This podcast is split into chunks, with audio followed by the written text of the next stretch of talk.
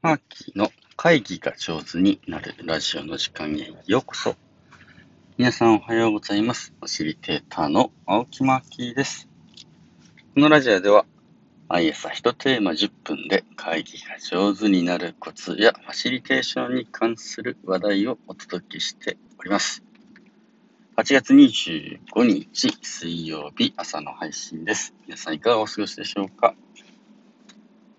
うちの息子、小学校6年生なんですけれど、あと1週間で、えー、宿題のね、え、追い込みに、読書感想文とかですね、えー、そういうやつに、え頑張ってるところであります。あ僕は久しぶりにね、あの、ようやく今日仕事がないとか予定のない、え一日ゆっくりする日というふうに取れましたので、えまあ、息子と一緒に遊んだりですね、宿題の伴走しようかなと思っております。朝早くはですね、あの、まあ、もう一人の時間が取れるんで、今日はいそいそと今釣りに出かけようという朝の時間であります。えー、っと、昨日、うん、最近受けてる仕事でね、こんな仕事があるよっていう話で、ファシリテーターの個人レッスンっていうのをね、えー、で、それは何かっていうと、ある組織に依頼されてですね、うちの組織でちょっといい、あの、ファシリテーターとして、こう腕が立つように、この人を育ててやってくれないかというご依頼が来たので、まあその方との連続個人レッスンですね、連続5回かな、あファシリテーターとして力をつけていくための連続個人レッスンみたいなのを受けて、えー、担当させていただいております。で、昨日初めてのね、初回だったので、お互いのことをちょっと自己紹介したり、えーどんな人生を送ってきてるんですか？みたいな話をね、伺わせていただきました。で、そのセッションの始まりにですね、えー、伺ったのがですね、あの、どんなファシリテーターになっていきたいですか？まあ、どんなファシリテーターに、こんなファシリテーターになっていきたいみたいなイメージをね、お伺いしたんですね。えー、するとですね、あの、その方がこんな風に答えてくださいました。ああ、ほんと素敵なんですよ。うん、風のような、風のようなファシリテーターになりたいです。風ですか。うん、風。えー、議論が、あのー、なんだろうね、盛り上がっていきたいなっていう時には追い風になるように。で、ちょっと風通しが悪いなっていう時にはね、スーッと爽やかな風を送れるような、そして、えー、必要がない時にはね、えー、空気のようにとかね、もう大気のようにしてスッと静かにしていられる。そんなファシリテーターになりたい。みたいな話をね、してくれて、うわ、素晴らしいなとそうか、と。あのファシリテーターにもいろんなね、あの姿があると思うんですけれど、そうですか、風のようなファシリテーター、空気のようなファシリテーターになりたいって素敵なイメージですね、みたいな話をね、聞いていました。皆さんはね、あのー、ファシリテーションとかファシリテーターに関心がある方もね、これ、ラジオ聞いてくださってる方にはたくさんいるんだろうなと思うと、どんなファシリテーターでいたいとかってイメージあるのでしょうかですね。僕もですね、その風のような教えてた、本当素敵だなと思いながら、自分だったらどんな風に答えるかなとかね、あの人だったらどう答えるんだろうなとかいうのを想像しながらね、えー、少しいい時間を過ごすことになりました。あの、水のようなファシリテーターって本当素敵だなと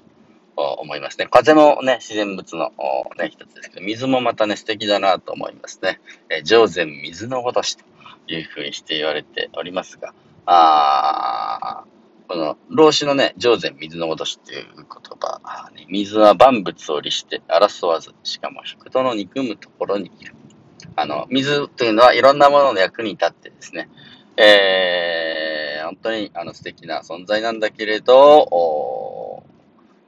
上から下、高い地位にいないでね、低い地位、低い地位に水は流れていくと。まあ、大変役に立つのに、まあ、謙虚でいられるみたいなことで、えー、上善水のごとしという言葉があるわけなんですけれど、あそういうファシリテーターも本当に素敵だな、水のようなファシリテーターも素敵だな、なんてね、えー、思ったり